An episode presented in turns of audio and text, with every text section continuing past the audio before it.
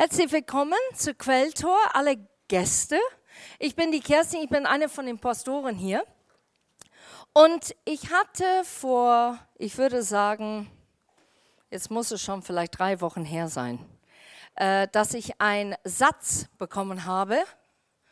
Und zwar auf Englisch, weil meistens Gott spricht zu mir persönlich in Englisch. Es könnte auch sein, dass ich sehr oft die Bibel in Englisch lese. Äh, ich gebe mir Mühe, dieses Jahr äh, die Bibel in Deutsch zu lesen, damit mein Deutsch sich verbessert. Ja, da gibt es Hoffnung auf der Welt. Aber der Satz, das ich bekommen hatte, war, Kirsten, I've got your back. Und zwar, das übersetzt ist, ich halte dir den Rücken frei. Und jetzt haben wir natürlich ein bisschen ein makaberes Bild hier von einem T-Shirt, wo da steht darunter, I've got your back. Ich habe deinen Rücken quasi in der Hand. Das ist dann natürlich zu, zu verzweifeln, wenn du keine Rückengrad mehr hast. Aber ich fand dieses Bild so gut, weil es genau das beinhaltet. Gott hält alles in seiner Hand. Und wir werden da ein bisschen reingehen heute Morgen.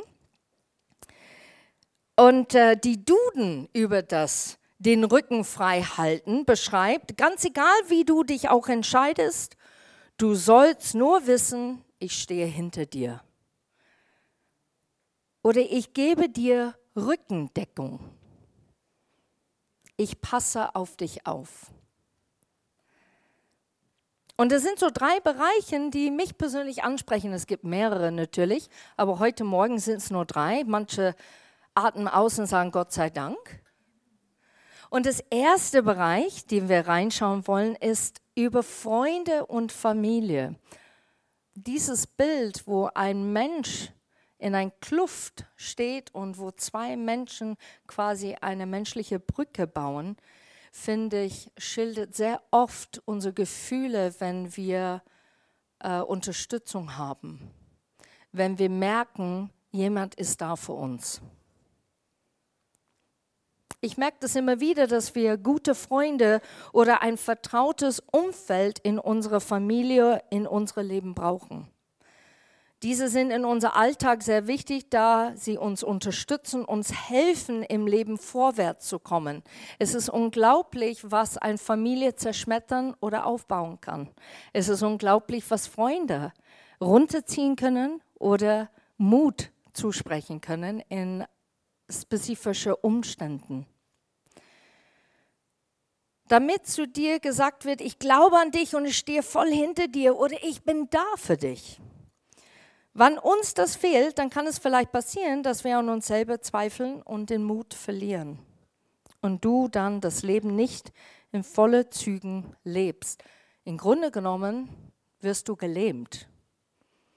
Du bleibst stehen, obwohl du denkst, ich gehe vorwärts und irgendwann einmal rückblickend schaust du zurück und sagst, oh mai, hätte ich das und das und das gemacht. Ihr kennt das bestimmt, wenn die Eltern mit einem Kind sagt, boah, das sehe ich in dir, das sollst du machen. Und der Kind, ja, aber das, das möchte ich nicht gerne. Ja, aber das ist total super, das sollst du machen.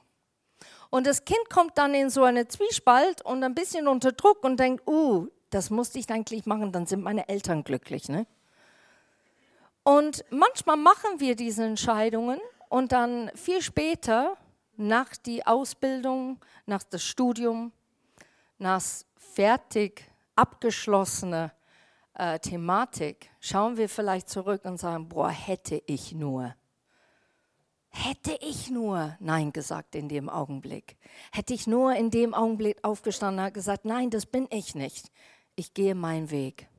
Oder sogar in mancher Hinsicht die Möglichkeit im Leben, einfach es nicht packen, weil Worte über dir gesprochen sind, der du tatsächlich geglaubt hast. Eigentlich bist du dumm, gell? Eigentlich, ne? Also schlau bist du nicht. Ja, das sind andere, die sind viel schlauer als du. Also das, also da finde ich nicht, dass du geeignet dafür bist. Und man fängt dann an sich zu zweifeln, weil man nimmt diese Worte oder diese Sätze und sagen, okay, das muss die Wahrheit entsprechen. Ein gutes Beispiel von Freundschaft ist David und Jonathan. Das kennen wir aus der Bibel. Ich finde, diese Freundschaft sagt alles aus. Bis zum Tod ist diese Freundschaft so kostbar. Jonathan legt sein Leben quasi hin für David, damit er ihn retten kann. Und da darf man nicht vergessen in diese Zeit. Wir nehmen diese Zeit aus der Bibel und manchmal wenden wir uns in unser alltägliches Jetzt. Aber das stimmt nicht. In der Zeit war Familie eine große Ehre, ein großes Ansehen. Da machst du nichts gegen die Familie. Es gibt natürlich manche Bereiche auf dieser Erde oder in dieser Welt, wo du vielleicht das auch immer noch siehst, dass Familienleben sehr, sehr stark verbunden ist. Das, was der Vater sagt, das gilt. Und alle folgen dem Vater hinterher. Und es war genauso in dieser Zeit. Und Jonathan, trotz das, dass Saul eifersüchtig war und wollte David töten, stand Jonathan auf und sagt, nein, das ist ungerecht und das ist nicht richtig. Und ich werde David schützen. Ich werde ihn für ihn kämpfen. Hast du so einen Freund oder eine Freundin? Ich glaube, manchmal fehlt es uns. Ich kann mich erinnern mit so 17, 18, ich habe mir gedacht, boah, die ganze Welt soll mich lieben. Dann war ich sehr enttäuscht, weil die ganze Welt hat mich leider nicht geliebt. Und ich habe dann festgestellt, im Laufe der Jahre, Freundschaften ist nicht angemessen, wie viel man hat. Es ist angemessen, was die Freundschaft tut, wie es sich entwickelt.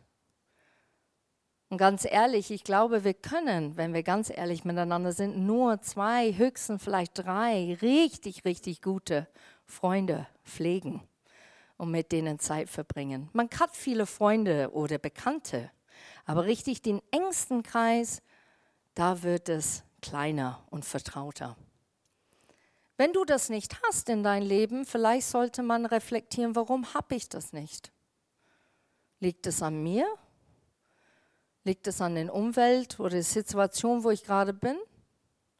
Um was liegt es? Ich finde heutzutage es ist noch schwieriger, Freundschaften zu schließen. Und nicht unsere Generation, sondern die jüngere Generation. Weil auf WhatsApp oder Instagram oder Snapchat kann man schnell eine Herzchen rausschmeißen. Ich mag die, das gefällt mir, das finde ich super. Aber dieses aktives Miteinander, das fehlt enorm. Diese kann ich dir wirklich vertrauen? Bist du da? Wir merken das auch in der Jugend manchmal, wo wir sagen, hey, es findet statt der Jugend, wer ist dabei? Ja, so zwei. Was der Tag davor, ja, da kann ich nicht, da komme ich nicht. Ohne Erklärung, einfach, ich komme nicht. Und ich denke immer, oh, das ist echt schade, weil diese Zuverlässigkeit, das man früher hatte, fehlt auch in Freundschaften. Viele von jungen Menschen wissen nicht, wo die stehen in Freundschaften. Die sind so unsicher. Und dann fängt man tatsächlich an, Kompromisse zu machen, weil man sehnt sich nach Freunde. Man sehnt sich, angenommen zu werden. Meine zweite Punkt heute Morgen ist die Gemeinde. Und da ist so ein ähnliches Bild, der kommt gleich. Genau. Und das finde ich so stark. Das ist für mich Gemeinde. Gemeindeleben auf dem Fels, felsige Terrain. Und äh, zwei jubeln da oben, weil die haben es schon geschafft und sagt, du schaffst es schon, jetzt komm.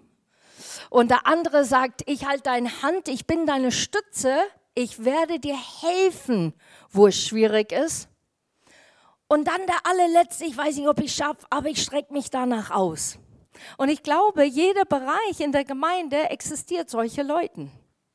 Wir sind manchmal in Phasen unseres Lebens, wo es, boah, es geht uns gut. Es gibt diese Oasezeiten, wo es uns gut geht. Und wenn jemand dich fragt, wie geht es dir, dann kannst du sagen, boah, es geht mir echt blendend. Also es ist echt eine Strecke, wo es alles läuft, in der Arbeit, mit der Familie, mit den Ehepartnern oder Freund und mit Freunden. Oh, es ist einfach alles so rund, es ist so schön. Und dann gibt es andere Zeiten, wo man sich selber nicht nur hadert mit seiner Umgebung, sondern man hadert mit Gott. Man stellt Dinge in Frage. Man versteht nicht, warum man nicht eine Antwort bekommen hat, direkt von Gott. Die Gemeinde sollte ein Ort sein, wo du merkst, hier hält man mir den Rücken frei, um mich selber zu finden, die Zeit zu haben, um Gott richtig zu erleben und durch Gottes Geist Veränderung zu erleben.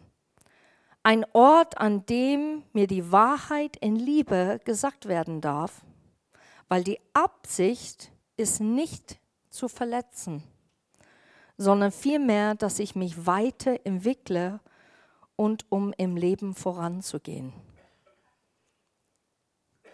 Es soll ein Ort sein, wo jeder authentisch und echt sein darf, wo jeder versucht, Gott nahe zu sein und durch ihn eine positive Veränderung zu erleben. Wenn jemand Hilfe oder Gebet braucht, dann ist Quelltor füreinander da. Und ich sage nicht, ich hoffe, sondern wir erleben es. Quelltor ist füreinander da. Wir haben das jetzt fast in die fünf Jahren erlebt. Leute sind da füreinander. Die sind eine Stütze. Die sind auch eine Stütze praktisch gesehen. Ich kann mich erinnern, wo Leute umgezogen sind und wo einfach Leute gesagt haben, hey, wir packen das an, wir helfen. Wir sind da. Ganz praktisch oder wenn etwas ausgefallen ist und äh, plötzlich geht dann eine rund WhatsApp, wer hätte, könnte jemand, ja klar, bin dabei. Und das finde ich so großartig, weil das ist eigentlich, was Familie oder das, was Gott meint mit, ich halte dir den Rücken frei, wirklich bedeutet. Es mangelt immer noch. Es gibt immer noch Leute, die kommen in der Gemeinde und sagen, nein, ich fühle mich missverstanden ich fühle mich allein, ich darf das nicht tun, was ich wirklich tun möchte. Aber mein Gebet ist und meine Sehnsucht oder unsere Gebet in der Leiterschaft ist, dass jeder ankommt und wirklich Gott erlebt. Nicht abhängig ist von Menschen, sondern wirklich abhängig ist von Gott. Weil das, was er sagt über dich, ist natürlich das Beste überhaupt, weil er dich kennt und weil er dich sehr, sehr liebt. Und das Starke ist bei Quelltor, es liegt nicht nur an Pastoren. Ich kenne manche Gemeinden, es liegt alles an die Pastoren. Ne? Und das tut es hier nicht. Jeder hilft und spricht und stützt und betet, wo er kann. Jetzt kommen wir zu dem dritten Punkt. Gott, der uns selbst unser Rücken frei hält. Ich habe das Bild gesehen und ich habe gedacht, ja, so ist es. Wenn wir in Gottes Hand sind, wenn wir Gott erleben in Lobpreis oder wir kriegen ein Wort in dem Moment oder dieser Satz, das ich persönlich gekriegt habe, und das werde ich dann schildern, warum ich diesen Satz bekommen habe später, dann macht es in einem selber diese, ach schön, loslassen einfach geknuddelt zu werden und diesen Moment des Schutzes zu genießen und aufzutanken, weil wir wissen, Gott ist ein großartiger Gott, der wirklich es gut meint mit uns, obwohl das Leben nicht immer es gut meint mit uns.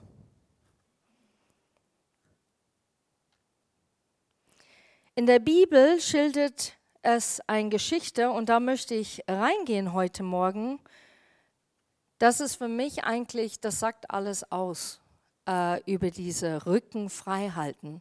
Und zwar geht es um Gideon. Viele haben das vielleicht gelesen und wir gehen jetzt zu Richter 6, Vers 11.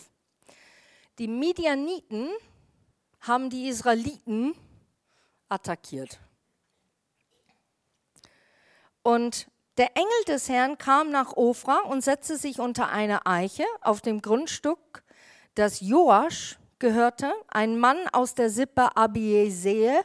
Ich hoffe, das war richtig, ich weiß es nicht. Joasches Sohn Gideon drosch gerade Weizen in ein Kälte, um das Getreide von den Midianiten in Sicherheit zu bringen. Und da erschien ihm, ihm der Engel des Herrn und sagte, der Herr steht dir bei, du starke Kämpfer. Also gerade den Tat, was Gideon macht, ist nicht unbedingt kämpferisch. Da würden man meinen, dass Gideon hellhörig wäre und sagt, aha, warum sagt das derjenige gegenüber? Und Gideon aber erwidert, ach, mein Herr, wenn Gott uns wirklich beisteht, warum geht es uns dann so schlecht? Wo sind alle die Wunder, von denen unsere Eltern uns erzählt haben? Sie sagen, der Herr habe uns aus Ägypten befreit, aber was ist jetzt? Hat er uns verlassen? Hat er uns die Medianiten ausgeliefert? Gideon ist so belastet und erzählt, was in ihm vorgeht. Kennt ihr solche Leute? Du kennst zum Beispiel Leute, die vielleicht du nicht so gut kennst und dann sagst du nur den Satz, wie geht es dir? Ich hatte so eine Begebenheit diese, äh, diese Woche in einem Supermarkt. Ich bin auf jemand zu, ich kenne sie nicht sehr gut und ich habe gesagt, boah, schön dich zu sehen, wie geht es dir? Kamen gleich die Tränen. Ach, Kerstin, dann hat sie mir das erzählt und ich war bestürzt, weil es so traurig war und ich habe gesagt, das tut mir so leid. Ich habe gesagt, glaubst du an Gebet? Sie hat gesagt, ja. Ich habe gesagt, du, ich auch. Und es klingt so wie abwimmeln, aber weißt du was? Ich bete für dich. Ich bete für diese Umstände, dass du gerade durchmachst. Und weißt du, ein Tasse Tee ist immer bereit, falls du anrufen möchtest. Aber es gibt auch solche Menschen, die erzählen einfach, weil die niemand anderen haben in dem Moment. Und die schütten sofort ihr Herz aus. Und Gedeon macht das, weil anscheinend hat es ihn so belastet. Aber statt zuzuhören, hey, ich bin ein starker Kämpfer, ich stehe bei dir, hört er das nicht, sondern denkt, ach ja, wirklich, du wirst uns retten, wie denn? Also schau die Situation an. Unmöglich. Statt dem Frage zu stellen, wie stehst du eigentlich zu uns? Oder wie hast du das gemeint? Wie meinst du das? Und ab Vers 14, der Herr sah Gideon an, der Herr des Engels, nicht der Herr. Ich gebe dir einen Auftrag, geh und rette Israel aus der Gewalt der Medianiter. Du hast die Kraft dazu. Das finde ich jetzt wieder herrlich, Vers 15. Aber wie soll ich Israel denn retten? rief Gideon. Meine Sippe ist der kleinste im Manasseh und ich bin der jüngste in unserer Familie. Da siehst du da schon, was in Gideon reingepflanzt worden ist. Ich bin der Kleinste, ich bin unfähig. Und eigentlich unsere Sippe, also wenn du zweimal zwinkerst, dann gehst du an uns vorbei, so klein sind wir. Du übersiehst uns eigentlich. Und jetzt kommst du und sagst, wir sollen Israel retten. Wie geht denn das? Das, das kriege ich überhaupt nicht auf die Reihe. So bin ich nicht gestrickt, so bin ich nicht äh, mit meinen Aussichten, wenn ich die Welt anschaue. So habe ich das. Keiner hat so zu mir früher so gesprochen. Du schaffst es. Du bist stärker als was du denkst. Und der Engel versprach, ich stehe dir bei. Du wirst die Medianite schlagen, als hättest du es nur mit einem einzigen Mann zu tun. Ich liebe das. Wisst ihr, dass Gott manchmal im Bilde zu uns spricht, dass wir packen können? Stell dir mal vor, Gott sagt, du schaffst es, wie als ob es einem Mann vor dir steht. Ah, da kann man das sehr schnell einordnen. Man ist beruhigt und sagt, boah, ja, vielleicht schaffe ich das dann doch. Aber Gideon glaubt nicht an sich selber und er kennt nicht wirklich, wer vor ihm steht. Denn er widerspricht diesem Engel des Herrn besonders, als er sagt, du starke Kämpfer. In einer Übersetzung heißt es, dass Gideon sagt, du musst ein Fremder sein in diesem Lande, weil du mich nicht kennst. Verpassen wir Gott manchmal? Verpassen wir der Reden Gottes manchmal? Dass wenn jemand kommt zu uns und sagt einen Satz und wir denken, ah ja, mei, die kennen uns nicht. Aber eigentlich war es Gott in dem Moment, der zu uns geredet haben. Und wir haben das nicht gehört. Es geht dann weiter in Richter 7, Vers 2. Der Herr sprach zu Gideon, du hast zu viele Soldaten, der sammelt sich alle, weil Gideon nimmt es dann ernst. Alle sammeln sich. Und dieser großen Herr will ich nicht den Sieg über die Medianiten schenken, sonst werden die Israeliten mir gegenüber prallen, wir haben uns aus eigener Kraft befreit. Wir haben es geschafft ohne Gott. Ist das nicht manchmal so? Wenn du auf deine Fähigkeiten immer lehnst, ich kann das. Ich liebe das bei Kindergartenkindern, die sagen das sehr oft, ich kann es alleine. Sagen, ich kann es, ich kann es alleine. Und dann sagst du, brauchst du keine Hilfe? Nö. Und dann irgendwann einmal sind die so frustriert, dass die dann doch kommen und sagen, ich kann es doch nicht so ganz. Und wir sind aber manchmal so sicher in unsere Fähigkeiten, dass wir tatsächlich dann Gott verpassen oder wir schätzen oder überschätzen unsere eigenen Fähigkeiten in dem Augenblick. Und dann geht es weiter im Vers 3, ruft deshalb im Lager aus, dass alle, die Angst haben, umkehren sollen. Und so verkleinerte Gideon sein Heer auf 22.000, auf 10.000, das ist schon viel, die Angst hatten die Bammel hatten. Ich fand es eigentlich sehr ehrlich, dass die so ehrlich waren. Doch der Herr sagte zu Gideon, es sind immer noch zu viele. Führ sie zur Quelle hinab und ich will sie dort selbst noch einmal prüfen und dir dann sagen, wer mit dir ziehen soll und wer nicht. Vers 5, Gideon ging mit den Männern an die Quelle und der Herr befahl ihm, alle, die das Wasser auflecken wie ein Hund, stell auf eine Seite.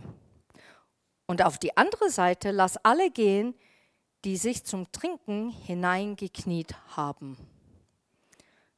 300 Mann führten das Wasser mit der Hand zum Mund und leckten es auf. Und alle anderen knieten zum Trinken nieder. Vers 7, da sprach der Herr zu Gideon, durch die 300 Männer, die das Wasser aus der Hand getrunken haben, werde ich Israel befreien und die Midianite in deine Gewalt geben. Alle anderen sollen nach Hause gehen. Warum? Wenn du an ein Fluss bist und du hast so Durst, dass du fast da dich reinhängst und du trinkst einfach so und denkst, es geht schneller. Es kann sein, dass es schneller geht. Nur wenn du aber so trinkst mit deiner Hand zum Mund, dann bist du immer noch fähig zu sehen, was vor dir geht. Du bist wachsam und hast den Übersicht immer noch, was abläuft in dein Leben, wenn du trinkst. Du bist nicht einfach, ich habe Durst, Durst, Durst, Durst, ich denke nur an Durst, Durst, Durst, Durst, Durst und dann trinke ich, sondern man hat diese Hand zum Mund und man schaut und man ist wachsam. Und deshalb hat Gott gesagt, die nehmen wir. Wir nehmen wir die, die wachsam sind. Und dann war das so natürlich, dass die das gewonnen haben, äh, diesen Sieg. Und die Männer haben nicht nur den Überblick, sondern die haben einander die Rücken freigehalten. Weil wenn du schaust, dann schaust du auch für deine Kameraden, die gerade so dasselbe durchgehen. Jetzt kommen wir zu einem letzten Punkt eigentlich. Warum denken wir, dass es unser Recht ist, dass Gott uns immer, egal was wir tun, den Rücken frei hält, einfach weil wir seine Kinder sind? Ich finde manchmal, jetzt kommt's, vielleicht seid ihr dann empört, was ich sage. Ich finde der Leib Christi manchmal ein bisschen unverschämt. Ja, ich habe da, ja, ich bin ein bisschen links abgebogen. Na ja, und für zwei Wochen. Ja, ich komme jetzt wieder. Aber Gott ist gut, weißt du? Also der ist total voller Gnade. Also es ist gar kein Ding. Also ich habe mit ihm das schon geregelt. Ist alles gut. Ist alles okay. Ja, da, nee, das war so eine peinliche Situation, da konnte ich nicht so richtig dann über Gott reden. Das war, mm, nee, ich habe mich einfach nicht getraut. Aber es ist okay. Also Gott ist echt gütig und so gnädig und er sagt, passt schon, macht nichts. Und wisst ihr was? Gott ist gnädig und er ist gütig und er gibt uns immer wieder Chancen. Aber wir hindern uns selbst und unseren Weg, wenn wir immer abtun, so wie, ist okay, da kommt noch eine Gelegenheit, statt Gott ernst zu nehmen. Ich finde in unserer Gesellschaft, wir müssen lernen, dass Gott nicht nur ein Kitzel uns schenkt in den Lobpreis, sondern dass Gott ein heiliger, ernster Gott ist. Dass er wahrgenommen werden. Und weißt du, was sehnt Gott? Gott sehnt sich danach. Und zwar kommen wir auf Lukas 12, Vers 9. Wer aber vor den Menschen nicht zu mir steht, zu dem wird auch der Menschensohn vor den Engel Gottes nicht stehen. Punkt. Ganz simpel. Hier spricht Jesus ganz deutlich zu den Menschen, dass sie keine Angst vor anderen Menschen haben sollen. Wir sollen den Mut haben, unser Glauben aufrichtig zu leben und uns für Jesus nicht zu schämen. Es bedeutet aber auch, und jetzt kommt auch eine kleine Erkenntnis vielleicht, manchmal den Mund tatsächlich zu halten. Ich kannte eine in der S-Bahn. Ich habe mich sehr fremdgeschämt. Jedes Mal in der Früh bis ich dann einfach den Waggon gewechselt habe, weil ich es nicht mehr ausgehalten habe, saß ich da und dann schrie eine, hey Kerstin, was hat der Heilige Geist dir heute gesagt? Und ich, oh meine Güte, ich kenne diese Menschen, die hier sitzen mit mir. Ich hätte das nicht so gesagt oder formuliert. Ich denke manchmal, wir denken, okay, das kann ich machen, weil hey, ich bin mit Gott und ich kann da, da gehe ich dann. Aber eigentlich machen wir dann sehr viel kaputt, weil wir nicht sensibel sind. Deshalb liebe ich das, dass Paulus sagt, der Jude zu den Juden, der Heide zu der Heide. Im Grunde genommen geht es, äh, Grieche zu der Grieche, danke. Vielen Dank, Heide zu der Heide. Es geht einfach darum, dass wir erkennen, wer gegenüber uns steht. Wie verhalten wir uns? Und manchmal brauchen wir Mut, etwas zu sagen, und manchmal aber brauchen wir Mut, nur zuzuhören, nur zu beten. Und das ist dieser Feingefühl, der Gott uns geben kann, wenn wir zu ihm stehen. Der kann uns diese Rückengrad geben. So, es kommt tatsächlich mit einer Bedingung. Gott möchte unsere Rücken frei halten, hinter uns stehen. Er möchte, dass wir ein Leben leben, das Gott wohlgefällt. Er möchte einen gleichberechtigten Teil an unserem Leben haben. Mit uns zusammengehen, Freundschaft haben, eine lebendige Beziehung aus gegenseitiger Liebe. 1. Johannes 4, Vers 15 steht, und wer bekennt, dass Jesus der Sohn Gottes ist, der bleibt in Gott und Gott in ihm. Und die sind nicht Extrakte oder Bibelversen einfach aus dem Kontext raus. Wenn du es liest, dann geht es genau um dieses Aussage. Stehst du hinter deinem Gott? Glaubst du, dass dein Gott fähig ist?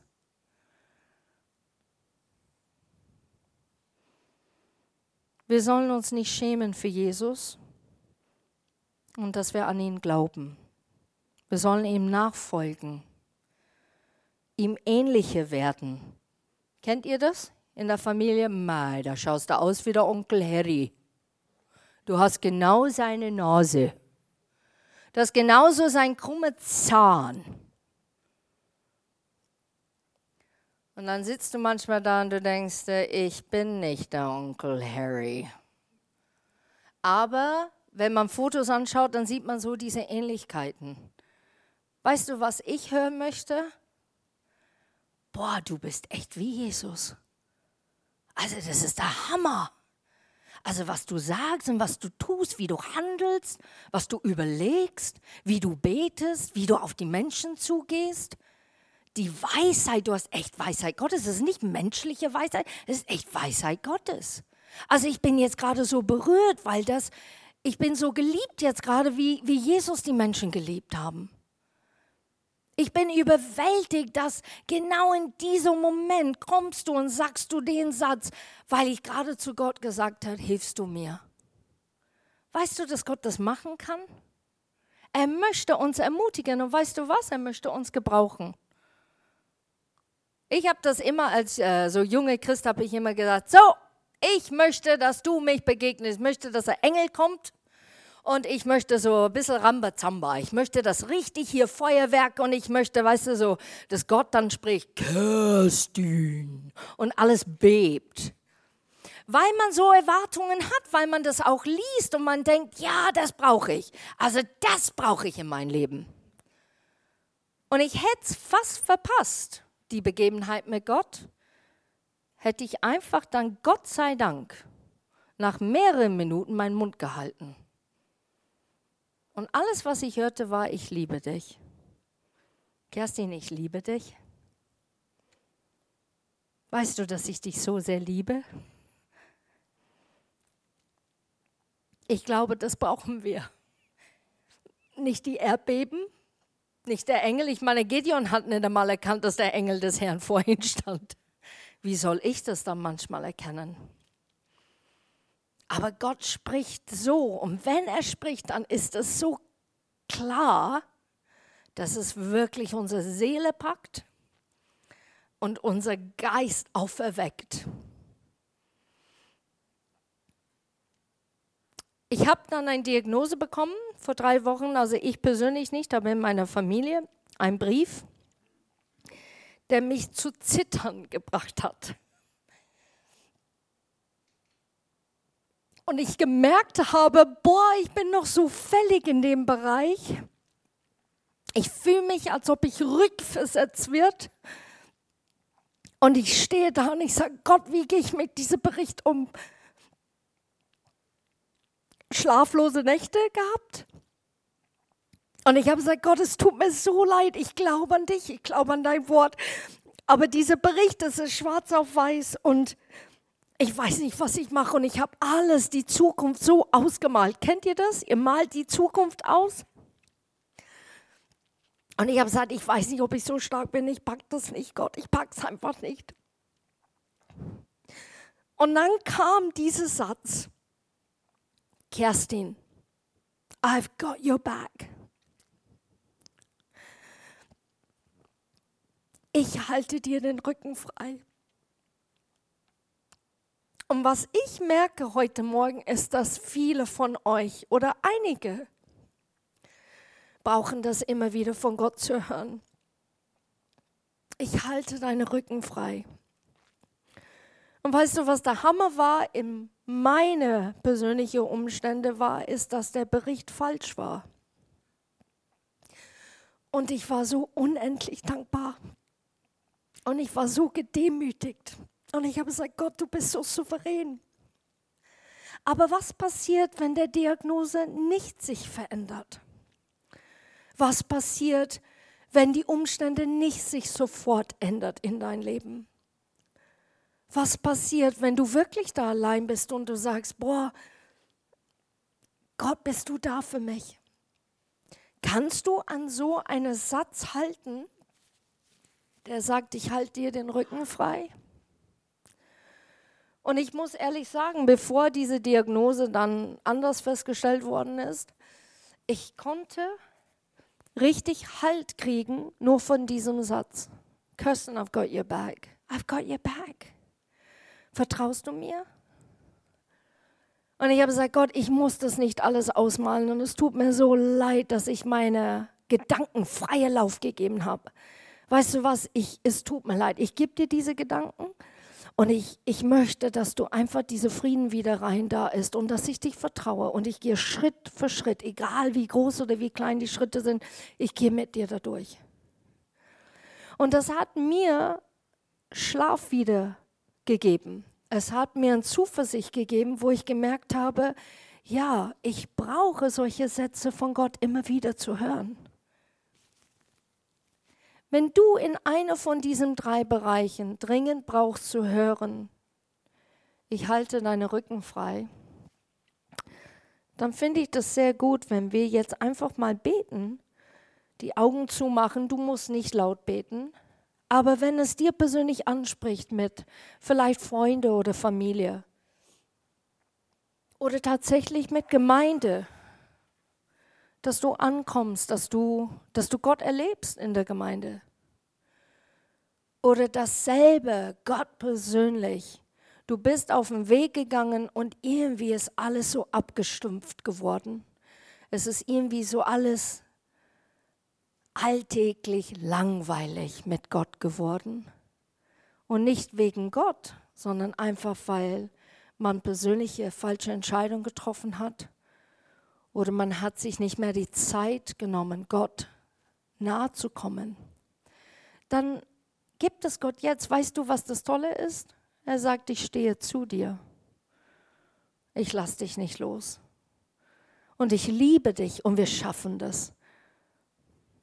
So, Vater, ich danke dir. Ich danke dir, dass du jeder Bereich kennst in unserem Leben. Du kennst unsere Sehnsüchte, du kennst auch unsere Träume, du kennst auch unser Verlangen, du kennst auch, wie wir manchmal wie Gideon uns fühlen, so unwichtig, übersehen. Aber du übersiehst uns nicht. Du hältst unsere Rücken frei, damit wir Ja sagen zu dir. Ich bete, dass du uns hilfst, uns formen zu lassen. Dass wir nicht auf Menschen schauen mit der Erwartung, was kann ein Mensch mir geben, sondern dass wir auf dich schauen und sagen, Herr, ich möchte von dir hören. Und ich bete besonders heute Morgen für Leute, die einen Satz brauchen, wie ein Anker in ihrem Leben. Ich bete, dass du diesen Satz sprichst und dass die es nicht loslassen, damit Menschen schlafen können, damit Menschen erleben, wie die schmerzfrei werden, damit Menschen erleben, wie ihre Gedanken komplett zur Ruhe kommen, damit Menschen erkennen, dass ihr Vertrauen, ihr Glauben wächst in dir. Und so danke ich dir von Herzen, dass du ein Gott bist, der unser Rücken frei hält. Amen. Wind des Herrn, wehe meinem Leben, Geist des Herrn, fach mein Feuer an. Wind des Herrn, du hast mir Kraft gegeben Geist des Herrn, sei mein Rückenwind, Wind des Herrn, wehe meinem Leben, Geist des Herrn, fach mein Feuer an. Wind des Herrn, du hast mir Kraft gegeben, Geist des Herrn, sei mein Rückenwind.